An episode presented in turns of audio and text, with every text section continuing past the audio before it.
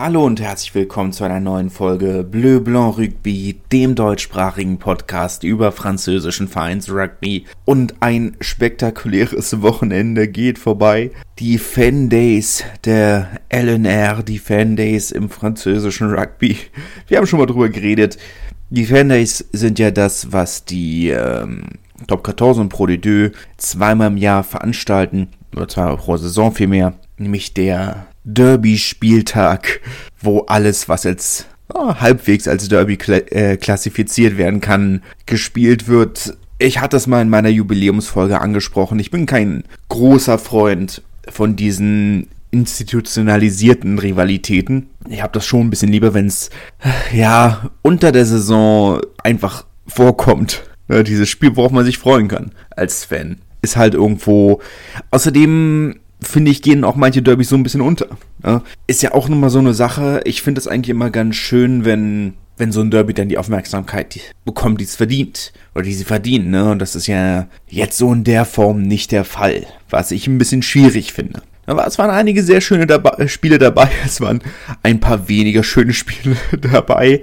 Ähm, auf Instagram wurde der Wunsch geäußert, dass ich vielleicht noch ein bisschen mehr auf die Rivalitäten zwischen den Vereinen eingehe. Ich kann nicht versprechen, dass das bei allen Spielen klappt, aber ich gebe mir Mühe. fangen, wir mal, fangen wir aber mal an mit ähm, Castres Toulouse. Und da vielleicht zwei kleine News vorweg. Äh, Pierre-Henri Broncon, der ehemalige Trainer, der ehemalige Trainer von Castres, wird wohl als Sturmcoach ähm, für Eddie Jones Australien-Team anfangen. Habe da einiges an Überraschung gelesen online, einiges an Verwunderung. Ich finde, das verstehe ich ehrlich gesagt nicht ganz. Warum die Leute so überrascht sind. Pierre-Henri Broncon und Eddie Jones sind gute Freunde. Das wissen wir nicht erst seit gestern. Eddie Jones hat ihn regelmäßig bei Castre-Spielen besucht, hat immer wieder bei Trainings in Castre bei, äh, beigewohnt. Daher ist es jetzt nicht unbedingt überraschend. Wir wissen, dass er ihn als Trainer schätzt. Sprachbarriere kann natürlich ein Faktor sein. Ich kann, muss ganz offen sagen, dass ich nicht wirklich einschätzen kann, wie gut sein Englisch, äh, Broncons Englisch ist. Das weiß ich nicht, aber ich finde das jetzt als Entscheidung nicht so überraschend, wenn ich ehrlich bin. Ne? Toulouse auf der anderen Seite haben bekannt gegeben, dass es bei den Frauen einen Trainerwechsel geben wird. Nämlich wird äh, Loch Sansus, die ehemalige europäische Spielerin des Jahres, die ja nach der WM im vergangenen Jahr ihre Frührente bekannt gegeben hat als äh, Backscoach, als Hintermannschaftstrainerin anfangen, ebenso wie die kürzlich zurückgetretene äh, Celine Ferrer, die als Sturmtrainerin eintreten wird, äh, ja, anfangen wird. Was ich etwas überraschend finde in beiden Fällen, nicht, dass es schlechte Spielerinnen gewesen wären, im Gegenteil. Aber äh, so verdient wie sie auch sind, habe ich bei beim Stade äh, Toulousain noch nicht wirklich den Bedarf gesehen, einen Trainerwechsel vorzuführen. Oder zu vollziehen vielmehr. Aber gut, man steckt nicht drin. Zudem wird man für die Spielerinnen, die nicht im Nationalkader sind, ein, ähm, einen weiteren Schritt der Teilprofessionalisierung äh, vornehmen. Man wird ein 80-20-Modell fahren, wo 80 Prozent der Gehälter weiter vom Arbeitgeber bezahlt oder vom vom Unternehmen bezahlt werden, bei dem die Spielerinnen angestellt sind und 20 Prozent übernimmt dann das Stade Toulousain da sind aktuell neben den ähm, ohnehin im Nationalkader stehenden Spielerinnen, die ja ohnehin schon vom Verband einen Teilzeitvertrag bekommen haben, dann eben jetzt noch zehn weitere Stammspielerinnen betroffen. Unter anderem aber eben auch die italienische Nationalspielerin Valerie Fedreghi. Mein Italienisch ist auch sehr beschränkt. Ich weiß nicht, ob das die korrekte Aussprache war, aber ja, ein Schritt in die, in die richtige Richtung. Vielleicht nicht groß genug der Schritt, aber ein Schritt in die richtige Richtung, ne? das ist doch schon mal was. Ich sag mal, der Stand der Professionalisierung bei den Frauen ähm, ist wie die Autobahn zwischen Castro und Toulouse eine Riesenbaustelle. ja, mal schon. Heute erst den, gestern, gestern kam der Newsbeitrag, äh, oder kam, kam die, kam die Geschichte, dass diesen Freitag jetzt das, äh, das Gericht in, oder die Gerichtsverhandlungen stattfinden sollen, ob die Bauen, äh, die Bäume gefällt werden dürfen um, ähm, ach nee, Entschuldigung, die Entscheidung wurde letzten Freitag gefällt, dass die Bäume gefällt werden dürfen, aber die Berufung ist jetzt dann diesen Freitag. Ähm, die Autobahn zwischen Castro und Toulouse ein Riesenstreitthema, aktuell dann eben dieses Baumthema, weil da jetzt die Vögel angefangen haben zu nisten und eigentlich dürfen in Frankreich keine Bäume gefällt werden in der Nistzeit. Mal schauen. Aber ja, zu dem Thema Autobahn Toulouse-Castres haben alle eine, eine Meinung. Castres will dörflich bleiben. Auf der anderen Seite wollen sie natürlich irgendwo auch trotzdem pendeln, aber naja. Äh, ausverkauftes äh, Pierre Fabre. Nicht überraschend für dieses Derby eine große Rivalität zwischen den beiden Vereinen. Toulouse nicht unbedingt in Bestbesetzung angetreten, die meisten Nationalspieler noch im Urlaub, entsprechend Castre für dieses Derby äh, hochmotiviert äh, und dann eben auch in der Spielqualität dann eben ein kleines bisschen überlegen. 27-17 am Ende das Ergebnis, das nicht wirklich überraschend ist. Ein großes Maß an Rivalität zwischen diesen beiden Vereinen ähm, hat keine historische Relevanz, dieses Derby. Es ist nur eben halt das Derby zwischen dem größten Verein des Landes und dem Vorstadt zugehörigen Vorstadtverein quasi. Ähnliche Rivalitäten hat Toulouse auch mit Agen, mit Montauban, mit, äh, mit Colomiers, bei den Frauen mit Blagnac. Das liegt halt einfach an der geografischen Nähe. Bisschen spannender sieht's da aus bei Bayonne und Po das Spiel ja im diesjährigen Halbfinalstadion, dem Anueta, beziehungsweise ähm, der Reale Arena in San Sebastian Donostia in Higualde. Ich weiß nicht, ob diese Aussprache korrekt ist. Ähm, mein Baskisch auch nicht so gut, aber Higualde beschreibt ja die äh, traditionell oder auf die, den Teil des Baskenlandes, der auf der spanischen Seite liegt, einer von drei historischen Provinzen des Baskenlandes, Iparralde, was die französischseitige, die französische Seite des Baskenlandes beschreibt, und dann eben natürlich noch Navarre, das ja immer ein unabhängiges äh, Fürstentum war. Königreich vielleicht sogar, ich weiß nicht ganz genau. Das Spannende daran ist, wenn wir jetzt dieses Derby zwischen Bayonne und Po angucken, gibt es einen Ort namens Sul, der liegt im baskischen Teil des Königreichs Bearn, was auch heute noch der Bearn ist. Aber drei Provinzen des von Iparralde liegen im Bearn, Königreich oder im damaligen Königreich Bearn, unter anderem eben auch die Region Sul mit seiner Hauptstadt Moléon, Geburtsort von Bayern-Verbinder Camille Lopez. Aber Sul äh, La Soule gilt unbedingt, äh, unbedingt, gilt als bedingte Geburtsort des französischen Rugbys. Dort äh, ein Spiel verbreitet zwischen Bären und Basken oder zwischen Bernay und Basken, ähm, das so ein bisschen, da gibt's ja einige, ne, ob es nur Shrovetide Football oder Lelo in Georgien oder ja, vielleicht so ein kleines bisschen ähm, Calcio Stoico bedingt eher die anderen beiden, ähm, aber ein ähnliches Spiel, das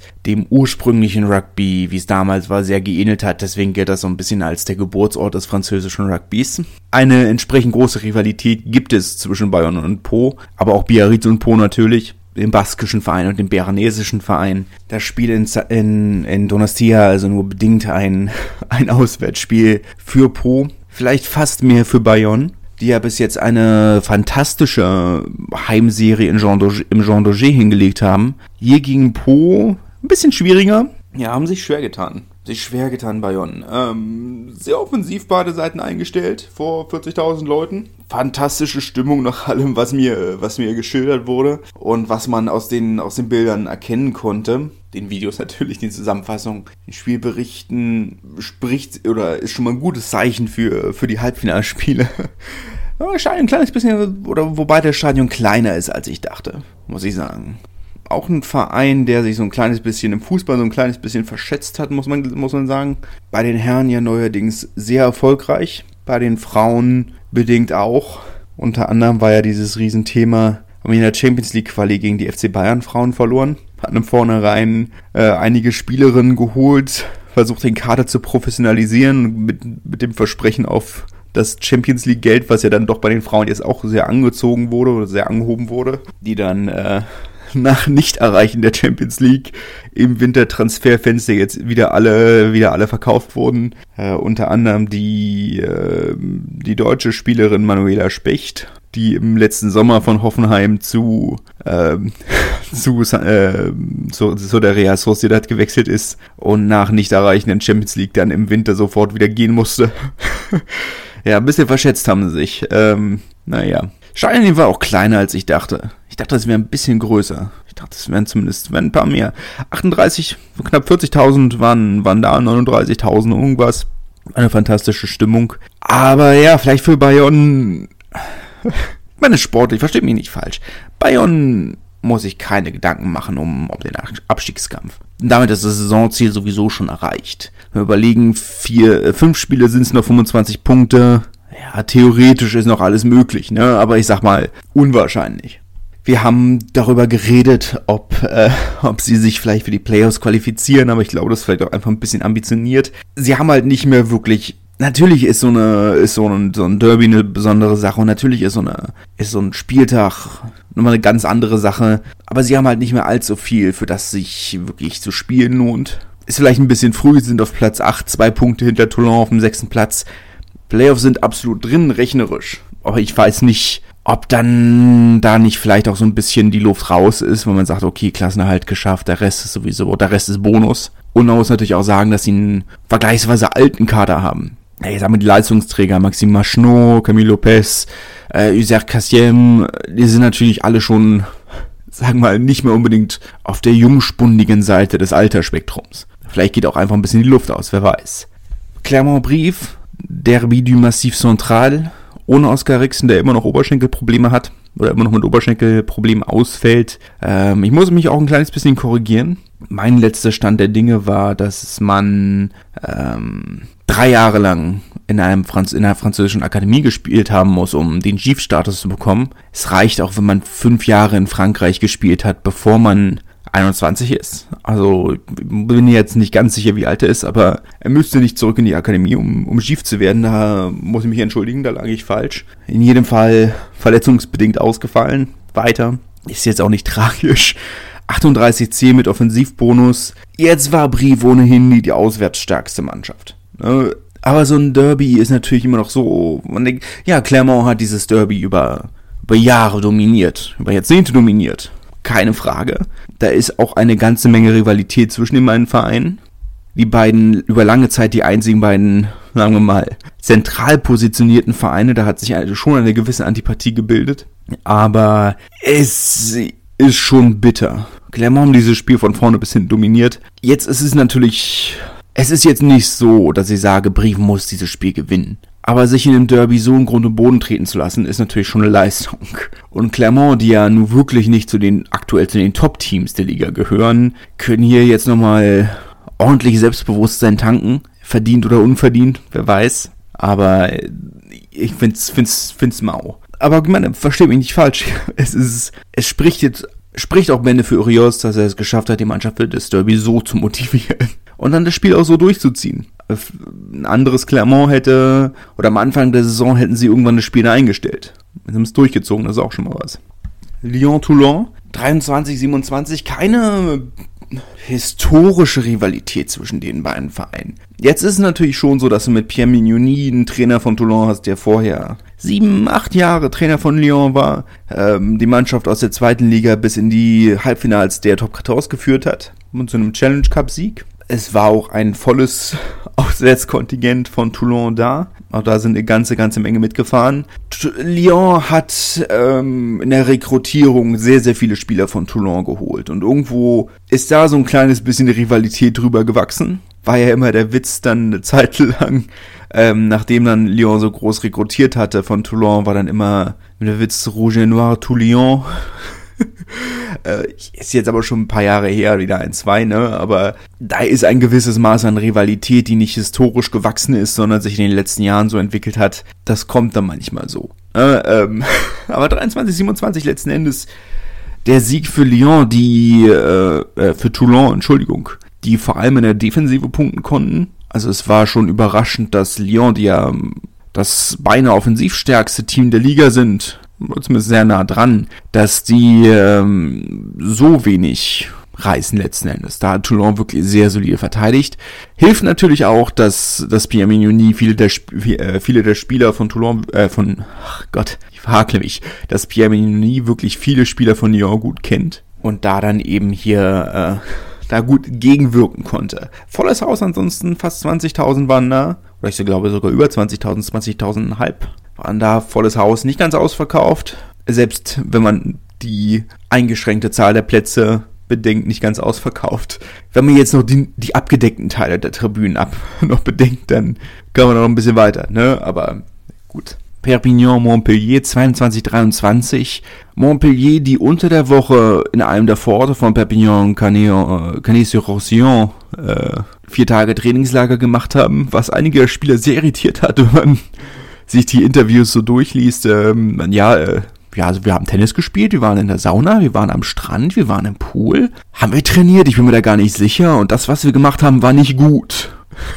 Aber als sie auf dem Feld waren, meinten sie dann alle, ja, also hat eigentlich geholfen. Wir wussten, dass es ein schwieriges Spiel wird. Uns die Woche nicht den Kopf zerbrochen, sind frisch ran. Und am Ende, natürlich hat Perpignan mittlerweile fast üblich äh, wie die Feuerwehr losgelegt, sind früh in Führung gegangen und haben das Spiel, hätten das Spiel meines Erachtens gewinnen müssen. Montpellier, die erst, die mit zwei Versuchen in den letzten Minuten äh, dieses Spiel noch gedreht haben. Es war so ein bisschen der, der Spielplan anscheinend, nach dem, was, was Paolo Garbisi nach dem Spiel gesagt hat, äh, war das der, äh, war das der Plan, ist aufgegangen.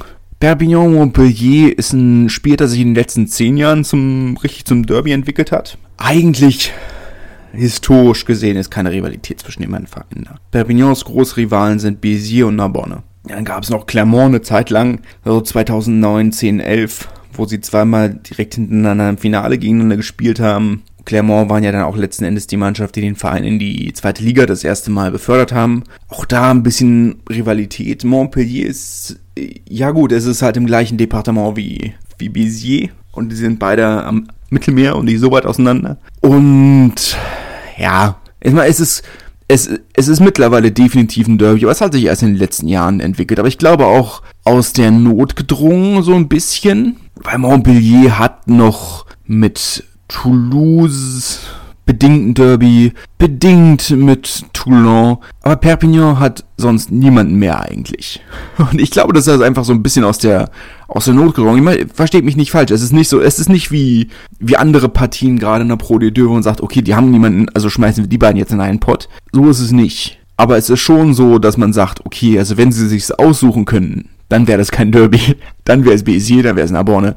Auch in der Reihenfolge. Béziers war definitiv immer das größere Derby für Perpignan. Da gibt's ja mehrere Jahrhundert Prügeleien auf dem Spielfeld. Äh, ich meine, damals noch, man, das ist jetzt lange her, ne? Damals stand noch ein Dimitri Sasewski für Bézier auf dem Feld, ein äh, Yannick Nyonga.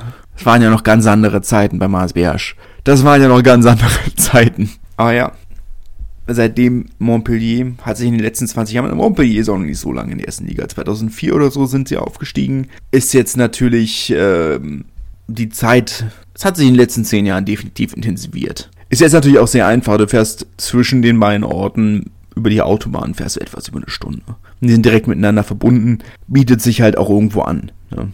Bordeaux-La Rochelle, auch ein Spiel, wo ausverkauftes Spiel Madmut Atlantique in dem Stadion, das damals für die EM gebaut wurde, 2016, knapp 40.000 Leute da. ob, das, ob das nun Derby ist oder nicht, das ist wirklich äh, ganz große Ansichtssache. Ja, sie sind beide halbwegs an der Atlantikküste. Aber es ist eine spannende Frage. Sagt mir das gerne mal oder lasst mich das mal gerne wissen. Ist Bordeaux für euch eine Hafenstadt? Historisch gesehen ist es das. Aber sie sind natürlich, sie sind nah an der Flussmündung, aber sie sind nicht am Meer. Und trotzdem gelten sie als internationale Handelsstadt. So ein bisschen wie, wie Marseille, nur als bedingt französische Städte. Bordeaux, meine, es ist eine der wenigen Regionen Frankreichs, die keinen eigenen Käse hervorgebracht haben. Tatsächlich ist Gouda der meistverkaufte Käse in Bordeaux, was sie mir ein kleines bisschen unsympathisch erscheinen lässt. La Rochelle bestehen darauf zu sagen, nee, also, das ist nicht das Atlantik Derby. Wie kann das denn ein Atlantik Derby sein, wenn Bordeaux nicht mal am Atlantik ist? Sie sehen das, die Fans von La Rochelle sehen das sehr verbissen. Oh, es waren viele da. Wes Skelton in der ersten Halbzeit, wenn die mich fragen, ein bisschen glücklich, dass er mit Gelb davon gekommen ist, ähm, der auf dem Boden liegenden Spieler, naja, ihn geschlagen hat, im weitesten Sinne des Wortes, aber er hat schon geschlagen. Ich, als ich die Bilder gesehen habe, dachte ich, das hätte eigentlich rot sein müssen. Er ist mit Gelb davon gekommen. Zur Halbzeit war es noch halbwegs eng. In der zweiten Halbzeit dann nur noch La Rochelle gespielt. Am Ende dieses 36-6 äh, mit Offensivbonus sehr, sehr eindeutig. eine klare Revanche für das Spiel, das Bordeaux äh, in der Hinrunde in La Rochelle gewonnen hat. Damals ja noch äh, Big Ben Funa, der da äh, im Fanblock von Bordeaux äh, mit zwei kleinen Fähnchen mitgefeiert hat, wie wild. War auch ein sehr süßes Bild. Meine Bordeaux, äh, ja, sie sind auf Platz 5, aber wir dürfen uns auch keine, sollten uns jetzt keine Illusionen hingeben, so gut sind sie auch nicht. Also, es ist, man sieht halt vor allem in solchen Spielen, wie abhängig man von, von zwei, drei Spielern ist. Und ja, Lucu war, war wieder mit dabei, Jalibert nicht. Und das merkt man irgendwo schon immer sehr. Und da, da hat offensiv wirklich wenig funktioniert. Da ist man noch sehr abhängig. La Rochelle hingegen profitiert davon, dass einige der, der Top-Spieler nicht mehr für die Nationalmannschaft berufen wurden. Brice Dulin zum Beispiel, Tronastoy, haben sehr davon profitiert und am Ende diesen sehr eindeutigen Sieg eingefahren. Stade Francais Racing, das älteste Spiel des französischen Rugbys. Die ersten zehn Jahre, also was von 1880 bis 1895, ähm, die beiden Vereine, die haben, haben die beiden Vereine die französische Meisterschaft unter sich ausgemacht. Da haben auch nur die beiden gespielt, dann kam irgendwann Bordeaux dazu. Aber ja, ein sehr, sehr historisch, oder das historischste, was der französische Rugby zu bieten hat. Ein bisschen enttäuschend, wenn man das bedenkt, dass das Stadion nicht ausverkauft war. Also auch da, ähnlich wie bei Lyon, nicht mal die zum Verkauf freien Plätze wurden, äh, waren ausverkauft. Auch, und dann gab es ja dazu noch abgesperrte Bereiche. Jetzt muss man natürlich sagen, Sonntag 21 Uhr ist keine zuschauerfreundliche Zeit. Das ist keine Stadionzeit. Also würde ich mir auch schon 21 Uhr generell würde ich mir zweimal überlegen, ob ich es mache. Auch auf dem Samstag oder Freitag. Sonntag 21 Uhr würde ich mir dreimal überlegen, ob ich es mache. Es war natürlich, es ist eine, es ist eine Fernsehzeit. Ist ein Spiel, was für die Fernseh-Primetime gemacht ist. Aber es ja, ich, ich verstehe es. Aber es ist äh, trotzdem enttäuschend. Jetzt hat, hat das spielerische Niveau auch nicht wirklich ähm, die Leute überzeugt, die im Stadion waren, wiederzukommen. Wie hat das ein ähm, nicht im Einsatz befindender französischer Kommentator äh, formuliert? Oh, wie, wie heißt er denn? Oh, ich bin mir nicht mehr ganz sicher. Er meinte, äh, ist ja sehr sympathisch von Canal Plus, dem übertragenen Sender, dass sie den Amateuren zur Primezeit, äh, zur Primetime äh, das, äh, das Spotlight geben, das Scheinwerferlicht geben. Ja, äh, war nicht ganz freundlich. Aber äh, akkurat, es war schon ein unglaublich schlechtes Spiel. Es war schon, es war nicht gut. Und Racing am Ende ein bisschen konsequenter, auch geholfen durch die gelb-rote Karte für, oh Gott, jetzt muss ich seinen Namen nachgucken. Muss ich seinen Namen nachgucken. Neuseeländer, ähm, Poloniati, Entschuldigung. Ach, Racing, Entschuldigung. Ich dachte, dachte, der war bei Stade Francais gewesen. Ah ja, stimmt, er hat äh, für das Foul an Jeremy Ward. So rum. Und der ist bei Stade Francais. Ich nehme alles zurück. Ich nehme alles zurück. Ähm, ja, Racing lange in Unterzahl. Umso unverständlicher, dass das Stade Francais da nicht mehr rausgemacht hat. Aber Stade Francais hat wirklich nichts geklappt. Stade Francais ist eines der besten Mall-Teams der Liga und selbst der hat nicht funktioniert am Ende ja noch diesen einen Versuch gelegt, um zumindest den Defensivbonus zu holen, aber das ist schon echt zu wenig. Da hätte wirklich mehr kommen müssen. Aber naja. Racing übrigens äh, noch außerhalb der Top 6. Seit sie 2009 wieder aufgestiegen sind, ähm, nicht ein einziges Mal die Playoffs verpasst. Mal schauen, ob wir da eine Premiere sehen diese Saison. Ich würde es mir fast wünschen. Es geht ja nicht, also es ist jetzt nicht mal was gegen Racing. Auch wenn ich natürlich sagen muss, dass Racing nicht unbedingt mein Lieblingsverein ist, aber das ist jetzt gar nichts. Aber ich ich fände es mal spannend, wieder andere Teams zu sehen. Ne? Toulon, vielleicht, war schon lange nicht mehr in den Playoffs. Vielleicht jemand ganz anderen. Vielleicht ja sogar Bayonne. Fand auch schön. Ich würde lieber Bayonne in den Playoffs sehen als Racine. Ich weiß nicht, ob ich damit wirklich was Kontroverses gesagt habe, aber äh, ja, naja. Kommen wir zu Pro D2. US Neustadt hat für Provence Rugby gestartet, gegen Colomiers 25-18 am Ende mit Offensivbonus. Colomiers keinen Versuch gelegt. Die Defensive von äh, Provence Rugby hat gut gehalten, Julius Nostadt hat leider nur eine Viertelstunde durch, äh, durchgehalten, auf dem Platz gestanden, bevor er dann verletzt runter musste. Da gute Besserung. Ah ja, für, für Provence Rugby bleibt damit, naja, vieles möglich. Sie haben es zumindest weiter bedingt in der eigenen Hand und das ist schon mal was. Aber es ist natürlich schon ein bisschen bitter, wenn du siehst, wozu Provence Rugby offensichtlich in der Lage ist, dass da nicht die Konstanz da ist, um wirklich da konsequent was draus zu machen. Das ist schon ein bisschen schade. Monemarsan Biarritz das äh, Derby zwischen Lande und Basken sind ja nah beieinander. Lande, ich weiß gar nicht, wie man das übersetzt, die Marschlande, das Gebiet äh, quasi bevor es zum Atlantik kommt unten im Süden, äh, ein bisschen sumpfgebietig. Gibt auch nicht viel da. Monemasson, Dax sind da angesiedelt. Beide natürlich mit Rivalitäten zu Bayern und Biarritz. Einfach geografisch. Ne? Das ist, äh, ist äh, nicht überraschend. Knapp 10.000 Leute waren im Stadion und haben diesen wunderbaren Sieg gesehen, 31-21. Es ist nicht überraschend, Biarritz, wir haben drüber geredet letzte Woche, mit dem Kopf nicht unbedingt auf dem Platz und natürlich immer noch weiter mit äh, großen Verletzungssorgen. Das ist auch nochmal die nächste Sache. Aber ich glaube, da sind andere Dinge aktuell relevanter für die Spieler, nämlich ob sie nächste Saison noch einen Job haben oder nicht zum Beispiel. Damit auf Platz 8 runtergerutscht, müssen um die Playoffs bangen. Bézier Carcassonne, knappes Spiel, 18-17, wie das Hinspiel, erst mit einem Kick nach der Sirene entschieden. Diesmal für Bézier. Im Hinspiel hat Chris Hilsenbeck, unser, unser, unser deutscher Vertreter, der in dieser Partie im Rückspiel nicht dabei war, aber im Hinspiel ja nach der Serie noch den, äh, den siegbringenden Kick gemacht hat. Ist natürlich auch so eine Partie. Ne? Ähm, wir sehen das ja immer mal wieder. Wir sehen das zum Beispiel auch, und ich, es tut mir leid, dass ich in dieser Folge schon wieder so viel über Fußball rede, aber im Fußball sehen wir es ja relativ regelmäßig. Wenn die kleinere Mannschaft aufsteigt, dass die ähm, die Spiele mal sehr schnell zu Derbys, zu Rivalitäten hochsterilisieren, ob das nur mit Darmstadt Frankfurt ist oder, weiß nicht, mir fällt, ist ja jetzt gerade so das eine Beispiel, was mir einfällt, Mainz Frankfurt, ne? Hoffenheim Freiburg. Du sagst, okay, das äh, sehen aber nur die so. Carcassonne Béziers ist so ein Spiel. Béziers Derbys sind Narbonne und Perpignan. Montpellier bis zu einem gewissen Grad. Aber die große Rivalität ist Narbonne. Ne? Und nicht Carcassonne. Es interessiert sie nicht so wirklich. Für den Carcassonne sieht das sehr anders aus. Für die ist Béziers ein sehr wichtiges Derby. Das Derby de la Méditerranée. Äh, ist es nicht. Ne? Aber für Carcassonne ein sehr wichtiges Derby. Im Hinspiel waren, waren 6.500 Leute da. Ne? Mich inklusive. Äh, ihr inklusive, wie auch immer. Ähm, hier in dem Spiel waren naja, es war eine Durchschnittszuschauerzahl für dieses Derby. Jetzt spielt Béziers die Saison auch nicht so doll, insgesamt global gesehen. Aber ja, man merkt, dass das BC oder die Fans von BC das nicht unbedingt als Derby sehen.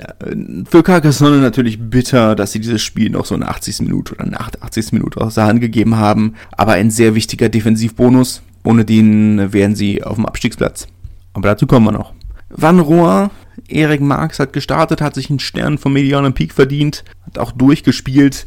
Am Ende ein eindeutiger 47-24 Sieg ob man das als Derby bezeichnet, weiß ich nicht. Es sind halt die beiden Feinde, die im Norden sind.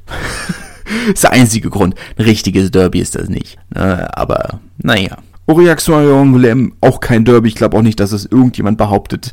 Van Rouen habe ich die Formulierung Nordderby schon gelesen. Aber es ist, da ist keine Rivalität zwischen den Vereinen. Es sind einfach nur die beiden Vereine im Norden. Wenn sie beide in der Bretagne wären, oder beide in der Normandie, wäre das vielleicht auch nochmal was anderes, aber die haben jeder ihr eigenes Gebiet und das ist eigentlich nicht wirklich ein, eine Rivalität da. Aurillac Soyunculem auch nicht. Ich glaube auch nicht, dass da irgendjemand was anderes behaupten würde. 16-13 am Ende. Aurillac, die sich weiter sehr, sehr schwer damit tun, die Spiele so dominant zu siegen, wie sie teilweise gespielt werden. Sie hätten es nicht so knapp machen brauchen. Sie hatten eigentlich alles in der Hand. Aber ja, sie fühlen sich, glaube ich, mittlerweile ein bisschen zu wohl damit, äh, diese knappen Spiele zu haben. ja, wie dem auch sei. Agen Montauban 22-26, der erste Sieg überhaupt von Montauban in Agen. Die äh, Anlass, anlässlich dessen wurde ja die ganze Woche lang die größte Choreo der Pro de Geschichte angepriesen. Die ganze Hintertor oder Hinterstangentribüne ähm, vom Amondi mit einer Choreografie abgedeckt. Ich muss ganz offen sagen, vor allem nach diesem Hype war ich unglaublich enttäuscht, weil es eigentlich im Grunde genommen eine sehr große, sehr leere weiße Plane war mit äh, zwei Logos und einem sch kleinen Schriftzug. Die Fans haben sich mehrere Tage Urlaub genommen, um das fertig zu kriegen. Wirklich? Wirklich? Und das ist dabei rumgekommen? Naja, ich fand's ein wenig mau, wenn ich ehrlich bin. Da wurde sehr viel im Vornherein gehypt. Äh, Montauban mit äh, einem, ja, umkämpften, aber äh, verdienten Sieg. Also ich werde aus Montauban nicht schlau. Wir wissen, dass sie eine gute Mannschaft haben. Es ist kein so schlechtes Team, dem sicherlich die Saison viel schiefgegangen ist, aber sie sind kein schlechtes Team warum sie es nicht schaffen, ein Maß an Konstanz reinzubringen, dass sie zumindest im Tabellenmittelfeld stünden, verstehe ich nicht. Ja, die anderen beiden Mannschaften haben Defensivbonus geholt, sind damit ist Montauban immer noch auf dem Abstiegsplatz, wenn auch äh, nur noch mit einem Punkt Rückstand, beziehungsweise zwei auf Soyongolem. Ja, ich verstehe es nicht. Agen, Agen spielt auch unter den eigenen Möglichkeiten. Wenn man sich den Kader anguckt, denkt man eigentlich auch, da müsste mehr drin sein. Aber denen mache ich nicht diese Vorwürfe, weil sie sind oben mit drin. Und auch die anderen Mannschaften sind ja nicht schlecht. Ne? Aber schwierig. Bleibt alles abzuwarten. Eine Vermassi, auch kein Derby, müssen wir nicht groß drüber reden. 36-12 mit Offensivbonus für die Gastgeber, die damit auf Platz 5 vorgerückt sind. Vielleicht eine der großen Geschichten dieser Saison, dass sie sich von ganz unten wieder in die Playoffs zurückgekämpft haben. Aber darüber reden wir vielleicht am Ende der Saison nochmal. Fünf Spieler haben wir ja noch, aber ist schon jetzt eine der Geschichten der Saison eigentlich. Massi müssen wir nicht groß drüber reden. Tabellenletzter, auswärts ohnehin keine so starke Mannschaft gewesen. Kann man abhaken. Grenoble Oyonnax, 24-28.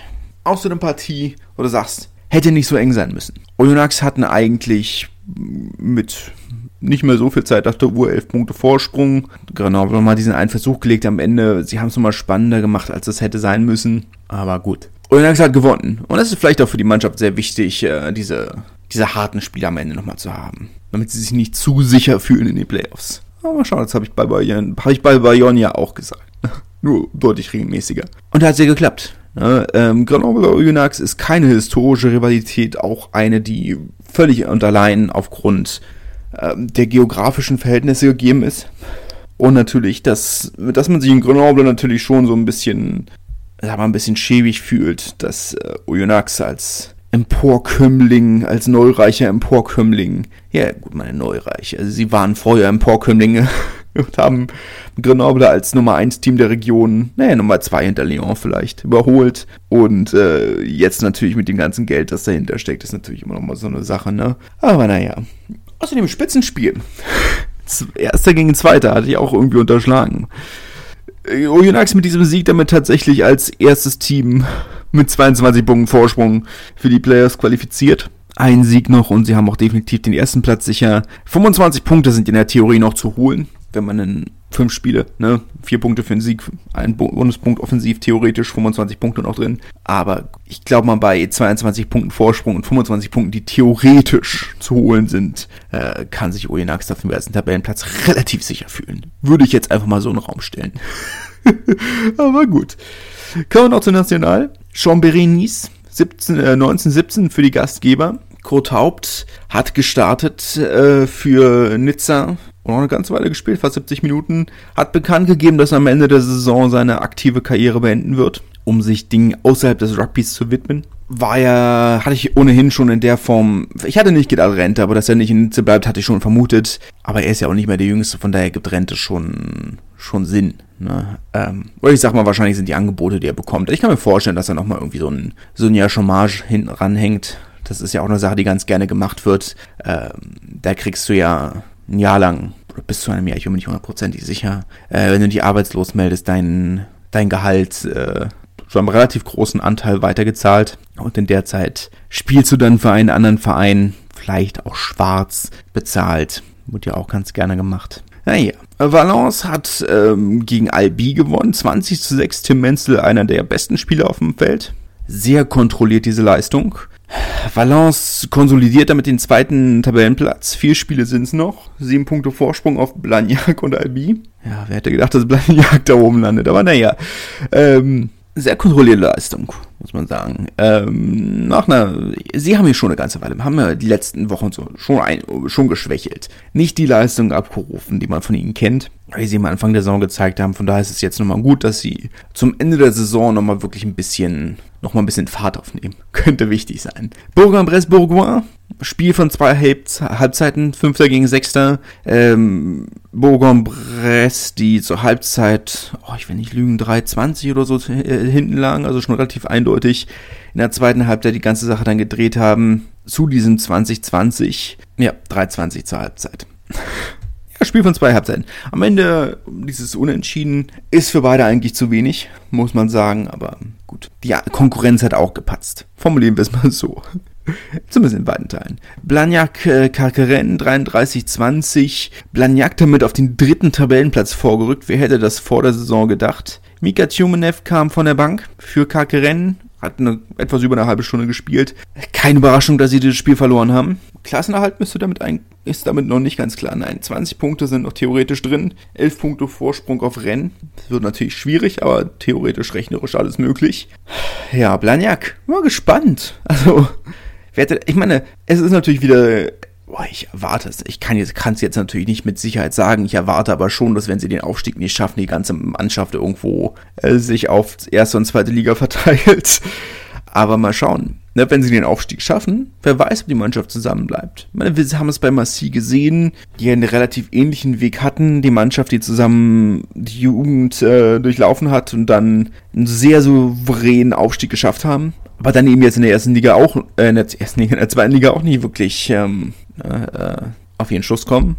Mal schauen, ob das in, für Blagnac ähnlich sein könnte. Ich meine, der Aufstieg in die zweite Liga wäre schon phänomenal. Das muss man ja auch in aller Ferne sagen. Wer hätte das gedacht? Vor der Saison ich in jedem Fall nicht. Das ist schon eine sehr überraschende, überraschende Leistung. Cognac Saint-Jean d'Angely, ähm, die ja ohnehin schon abgestiegen sind mit einer 3 zu 7 Heimniederlage gegen Narbonne in katastrophalen Wetter, äh, Witterungsbedingungen. Es ist äh, da möchte ich jetzt nicht mal sagen, es war eine katastrophal schlechte Partie, was es war, aber da konnten beide Teams in dem Fall tatsächlich relativ wenig für. Tarbe mit Maxim Oldmann in der Startaufstellung hat unentschieden gegen Syren gespielt. Ähm, auch da hat der Starkgewinn beiden Mannschaften das Spiel ziemlich verweht.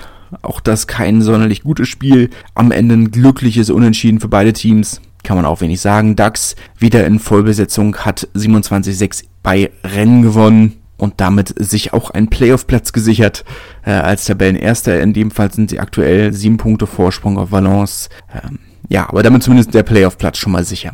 War mal wieder eine lange Folge von mir heute. Aber das war's erstmal von meiner Seite. Ich hoffe, die Folge hat euch gefallen. Lasst mir gerne Feedback auf Instagram oder Twitter da. Und ansonsten hören wir uns dann nächste Woche an gleicher Stelle. Und bis dahin wünsche ich euch noch einen schönen Tag. Wie baut man eine harmonische Beziehung zu seinem Hund auf? Puh, gar nicht so leicht. Und deshalb frage ich nach, wie es anderen Hundeeltern gelingt, beziehungsweise wie die daran arbeiten. Bei Iswas Dog reden wir dann drüber. Alle 14 Tage neu mit mir, Malte Asmus und unserer Expertin für eine harmonische Mensch-Hund-Beziehung, Melanie Lippisch. Iswas Dog mit Malte Asmus. Überall, wo es Podcasts gibt.